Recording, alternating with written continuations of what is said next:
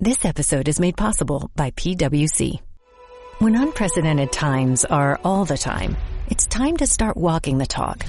Leaders like you turn to PwC to see and stay ahead. Upskill your workforce, use intelligent automation, and transform big ideas into breakthrough outcomes. Explore the human-led, tech-powered solutions that help you thrive. It's all part of the new equation. Learn more at thenewequation.com. Esto es Charlas de Fútbol y hoy vamos a hablar del fichaje de Arthur y el de Pjanic. Comenzamos. Charlas Daily, los vídeos de charlas de fútbol en formato podcast. Bienvenidos a un nuevo vídeo de Charlas de Fútbol. Ya empiezan los fichajes, ya empieza el bailecito. Diego Campoy, ¿cómo estás? Son las primeras palabras que intercambiamos en castellano esta mañana, Julien, porque hasta ahora en una llamada estábamos hablando totalmente el inglés. Se lo crea la gente o no, es un ejercicio Yeah. que hacemos para mejorar nuestro nivel de inglés. Y aquí estábamos comentando un fichaje que, cuando estamos grabando esto, todavía no se ha realizado, pero que está a punto de confirmarse, Julien. Sí, y, y bueno, por cierto, nos han dejado muchas preguntitas con el hashtag Charlas Daily, ahora las leeremos, pero antes de empezar, suscríbete, activa la campanita y no os perdáis nuestro canal de Twitch, porque ayer sucedió algo increíble, Diego. Estuvimos reaccionando al español Real Madrid y pasamos de, de, de cuántos seguidores teníamos allí. Pasamos de 9.000 seguidores, empezó el directo y dijo Guillerez, chicos, quiero que lleguemos a 10.000 antes de que acabemos, antes de que acabemos el directo. Pues eh, llegamos a 18.000, que no está mal y ahí estamos, unos cuantos para dividir los partidos y demás. Haremos el Atlético de Madrid Fútbol Club Barcelona o Fútbol Club Barcelona Atlético de Madrid, no sé cómo es, así que que la gente se pase. Dicho esto, vamos a hablar de Arthur y de Pjanic, Julien. Perfecto, me parece bien. A ver, hay hay una pregunta solo sobre Arthur, pero si te parece primero vamos a poner en contexto Vale. a la gente. Ayer Marca sacó una información en la que confirmaba que Arthur Melo ya había firmado su nuevo contrato con la Juventus, ya había pasado la revisión médica y que por tanto en las próximas horas se hará oficial el fichaje del brasileño por el equipo de Turín. Aquí hay muchos datos a comentar. El primero, Julien, es que en caso de llegar a la Juventus se hablaba de una cifra cercana a unos 70 millones de euros y se convertiría en el cuarto fichaje más caro en la historia de la Juve por detrás de Cristiano Ronaldo, de Gonzalo Higuaín, ojo a esto, y de Matix de Ligt. Eh, también entra en juego el tema de Pjanic, porque lo que la información que ha salido hasta estos días en Sky Sports Italia es que además de este de esta llegada de Arthur a Juve por 70 millones, Pjanic llegaría al Fútbol Club Barcelona a cambio de 60, o sea que en teoría es Pjanic más 10 por Arthur, pero bueno, las cifras están ahí. Claro, Tenemos- y, y- y además las cifras están así puestas para cuadrar cuentas. Eso es, eso es porque al Barça le hace falta la, la nota y... Y a la Juve. Y a la Juve también, correcto. Son dos equipos bastante necesitados ahora mismo. Hay que hablar eh, mucho de cómo encaja Artur Melo en la Juve, porque hemos hablado del Barça, hemos hablado de Pjanic, pero de Arthur en la Juve no. Y yo te quiero preguntar qué te parece este fichaje a ti. A mí me parece inteligente por las dos partes. Eh, igual el Barça, la gente es más reacia al fichaje de Pjanic porque para mí Pjanic es un mejor futbolista que Arthur, al menos ha demostrado más y lleva una trayectoria que así lo demuestra, pero ya tiene 30 años. Arthur tiene 23 para 24. Ahí está la diferencia. Pjanic también ha bajado su nivel esta temporada. ¿Dónde estaba jugando Pjanic en los últimos tiempos? Como pivote, como regista en la Juve.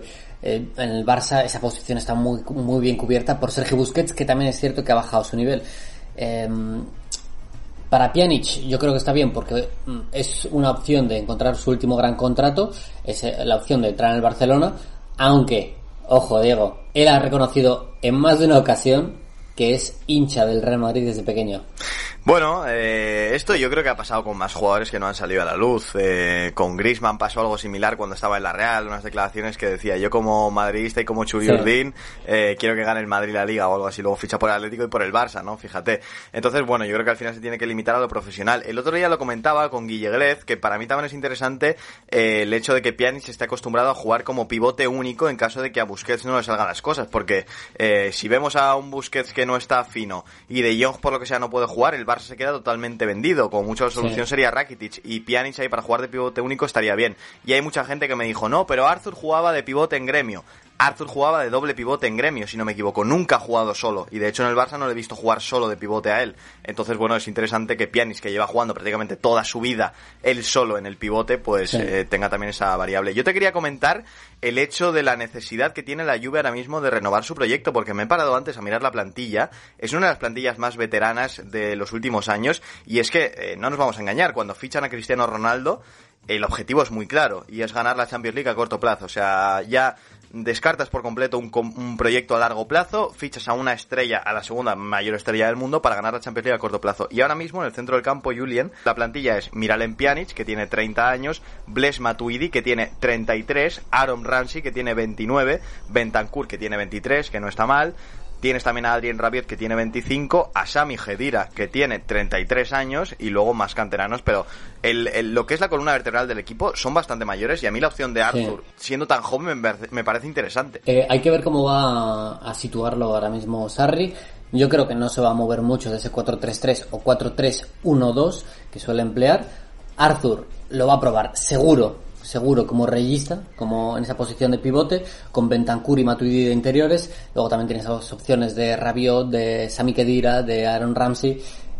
Y luego la otra opción es probarlo como interior y dejar a Bentancur como reyista, como único medio centro posicional, en una posición en la que ya le hemos visto. A mí me ha gustado ahí Bentancur y Arthur te puede cumplir en todas partes. ¿Qué es lo que tiene bueno Arthur como eh, como pivote, pues es muy participativo en la salida de balón, tiene un muy buen primer pase, eh, esa recepción y giro del jugador brasileño que también es muy importante en esa posición, el dinamismo, creo que ahora mismo es un jugador con más dinamismo que, que Miralem Pjanic, que, que ha cambiado mucho a lo largo de su carrera eh, a mí me gusta mucho Arthur como interior y tengo muchísimas ganas de verlo ahí como pivote, como, como único regista en, el centro del campo de la Juve. Sí que es verdad que yo creo que el fútbol italiano le beneficia más y que creo que lo puede hacer muy bien. Es un jugador muy, muy válido y me estaba... Y la, falta de competencia, ¿eh? Porque Eso es. repasado ahí los nombres y claro, Matuidi, eh, Matuidi ya tiene una edad. Eh, Sami Kedira ya prácticamente no entra tanto. Eh, Rabiot no ha salido, no le ha salido del todo bien a la Juve. Aaron Ramsey más de lo mismo. Al final, Bentancur es el único que proyecta algo de futuro eh, de forma fiable. el resto dejan bastantes dudas y reforzar esa posición era importante para la, para la Juve. Y Arthur también es importante para él. En primer lugar, a nivel económico, porque va a ganar eh, bastante más dinero que en el Barcelona, prácticamente el triple. Y en segundo lugar, va a tener más importancia en un equipo en el que no va a tener tanta competencia en el centro del campo. Claro, es que eh, también he mirado antes la alineación con la que juega la Juventus precisamente contra el Fútbol Club Barcelona y miras el centro del campo y es un Paul Pogba muy joven, un Arturo Vidal que no es mayor, Marquisio que tampoco era excesivamente mayor aunque luego tiene problema de la lesión y Pirlo. Y dices, bueno, es que mm, no hay ni punto de comparación estos cuatro nombres con los que hemos repasado antes, de Matuidi, Rabiot, Ramsey, que no son malos jugadores, pero para el centro del campo de la Juventus yo creo que hace falta ahí un plus de juventud. Te voy a leer una pregunta, Julien, eh, relacionado con lo que has dicho del Fútbol Club Barcelona, que nos la manda nuestro gran amigo Guillem, que dice... Centro... Guillem Glez, correcto. Guillem Glez 52058147. Y dice, centro del campo del Fútbol Club Barcelona si venden a Arthur y fichan a Pjanic. Un saludo. Yo creo que se refiere a los tres jugadores que elegiríamos nosotros. Uf, me parece interesante. Yo creo que Busquets es prácticamente inamovible ahí y que Pjanic llega para ser interior, va a volver a esa posición que ha desempeñado en años eh, anteriores. Por ejemplo, en la Roma de Luis Enrique, jugaba más de interior, con Pizarro como regista, con eh, De Rossi también como interior, eh, o Tadei, que era el comodín para todo, podía jugar ahí. Yo creo que va, va, a jugar como interior, pero también te da esa solución como pivote, que no te la daba tanto Arthur en el Barcelona, que igual te la da en la Juve. Eh, así que yo creo que Busquets, Pjanic y Frenkie de Jong. Sí, yo te iba a decir esa alternativa para partidos donde quieras tener más, más el control y partidos que se te vayan a atragantar, que necesites músculo.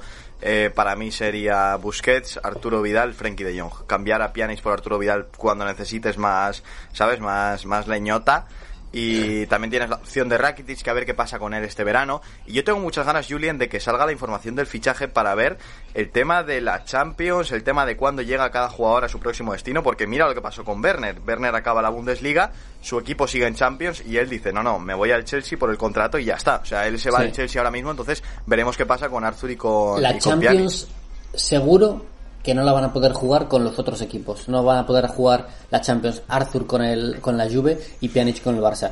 En todo caso, podrían jugarla con los equipos en los que han estado esta temporada. Eso es lo que ha dicho la UEFA el a día 17 de junio. Sí, sí, no, ya, pero me refiero si la van a jugar o no, porque claro, como tú dices, no pueden cambiar de equipo en una misma edición, a no ser que sea en el mercado invernal, pero pero lo que lo que yo no sé si van a poder seguir jugándola o no una vez esté firmado el contrato, pero bueno, ya iremos viendo. Nos han preguntado mucho también Julien por el tema de Agraf Hakimi, que está muy cerca, según Sky Sports Italia, de fichar por el Inter por cerca de 40 millones de euros. Lo comentamos también en un daily. Cada vez parece que se va a hacer más realidad esa operación. Le pregunté su opinión a Guille Glez, pero a ti no. Ah, pues a ver, a mí me parece una buena operación para todas las partes. El Real Madrid porque saca dinero por un jugador que no iba a ser indiscutible. A Graf se va del Real Madrid pues, porque sabía que no iba a ser indiscutible y llega a un equipo que le viene como anillo al dedo, porque eh, usa un, un, esquema de juego, el de Antonio Conte, que es eh, perfecto para Hakimi con tres centrales y dos carrileros. Ahí es muy parecido al, que con que ha jugado en el Borussia Dortmund y es el que más le beneficia. Creo que al final ganan todas las partes y el Inter de Milán gana uno de los mejores carrileros de Europa. Eso es, esta pregunta nos la mandaba Mini14 que estaba mirando el móvil para ver quién eran y vamos a cerrar eh, con una última pregunta que no tiene nada que ver con esto, pero yo creo que hay que comentarlo. Y es de Oriol MP04 que nos dice, ¿por qué el Celta no está más arriba en la tabla? Y es que hay que recordar que el Celta le compitió al Fútbol Club Barcelona esta jornada, que se le ha complicado bastante la, liga. Consiguió un empate que pudo ser Julián una victoria del Celta de Vigo. Si Nolito no llega a fallar una ocasión clarísima. ¿La has visto? Sí, sí, sí, sí. Eh, estuve viendo el partido y, le tiró prácticamente a, dar a Ter Stegen. Le pegó mal le pegó mal, llegó muy, un, poco, un poquito forzado y yo creo que se le quedaba atrás la pelota. Pero lo del Celta esta temporada yo creo que es un error de planificación porque a nivel defensivo no iniciaron la temporada con un equipo igual de compensado atrás que adelante. Eso es. Y luego no han funcionado las cosas por unas cosas o por otras y el equipo se ha visto pues como la temporada pasada, metido en la zona baja con un plantillón tremendo. Sí, sí, sí, pero me, gustaron mucho las declaraciones de Yago Aspas que dijo el Mister nos puso las pilas, ¿no? Y se han puesto a sacar puntos ahí a lo loco, como nosotros estamos sacando vídeos a lo loco, Julian. Así que vamos a despedir este ya que hoy tenemos jornada de grabación y vamos a seguir grabando. Y nada, eh, te voy a dejar que le digas adiós a la gente. No, eh, adiós y muchas gracias por estar ahí. Espero que en comentarios nos digáis qué opináis del fichaje de Arthur por la Juve y el de Pjanic por el Barcelona. Tenemos mucho interés en, ver vuestra opinión también y podríamos hacer incluso eh, en directo en Twitch reaccionando a los comentarios de, la gente respecto a estos fichajes, porque podemos hacer un, un especial directo fichajes hablando a partir de lo que nos diga la gente. Pues sí, pues sí, me gusta mucho y también nosotros estamos abiertos a hacer un montón de cosas en directo, o sea, que nos pongan abajo, reaccionad tal, eh, comentad tal, no sé qué, y nosotros lo haremos y como ha dicho Julián, dadle like, suscribíos y activad la campanita porque como dice Miguel Quintana, en Diario, en Periodista Deportivo, el fútbol nunca se acaba. Nos vemos pronto. Gracias por escuchar este Charlas Daily. Síguenos en Spotify, Evox y Apple Podcast.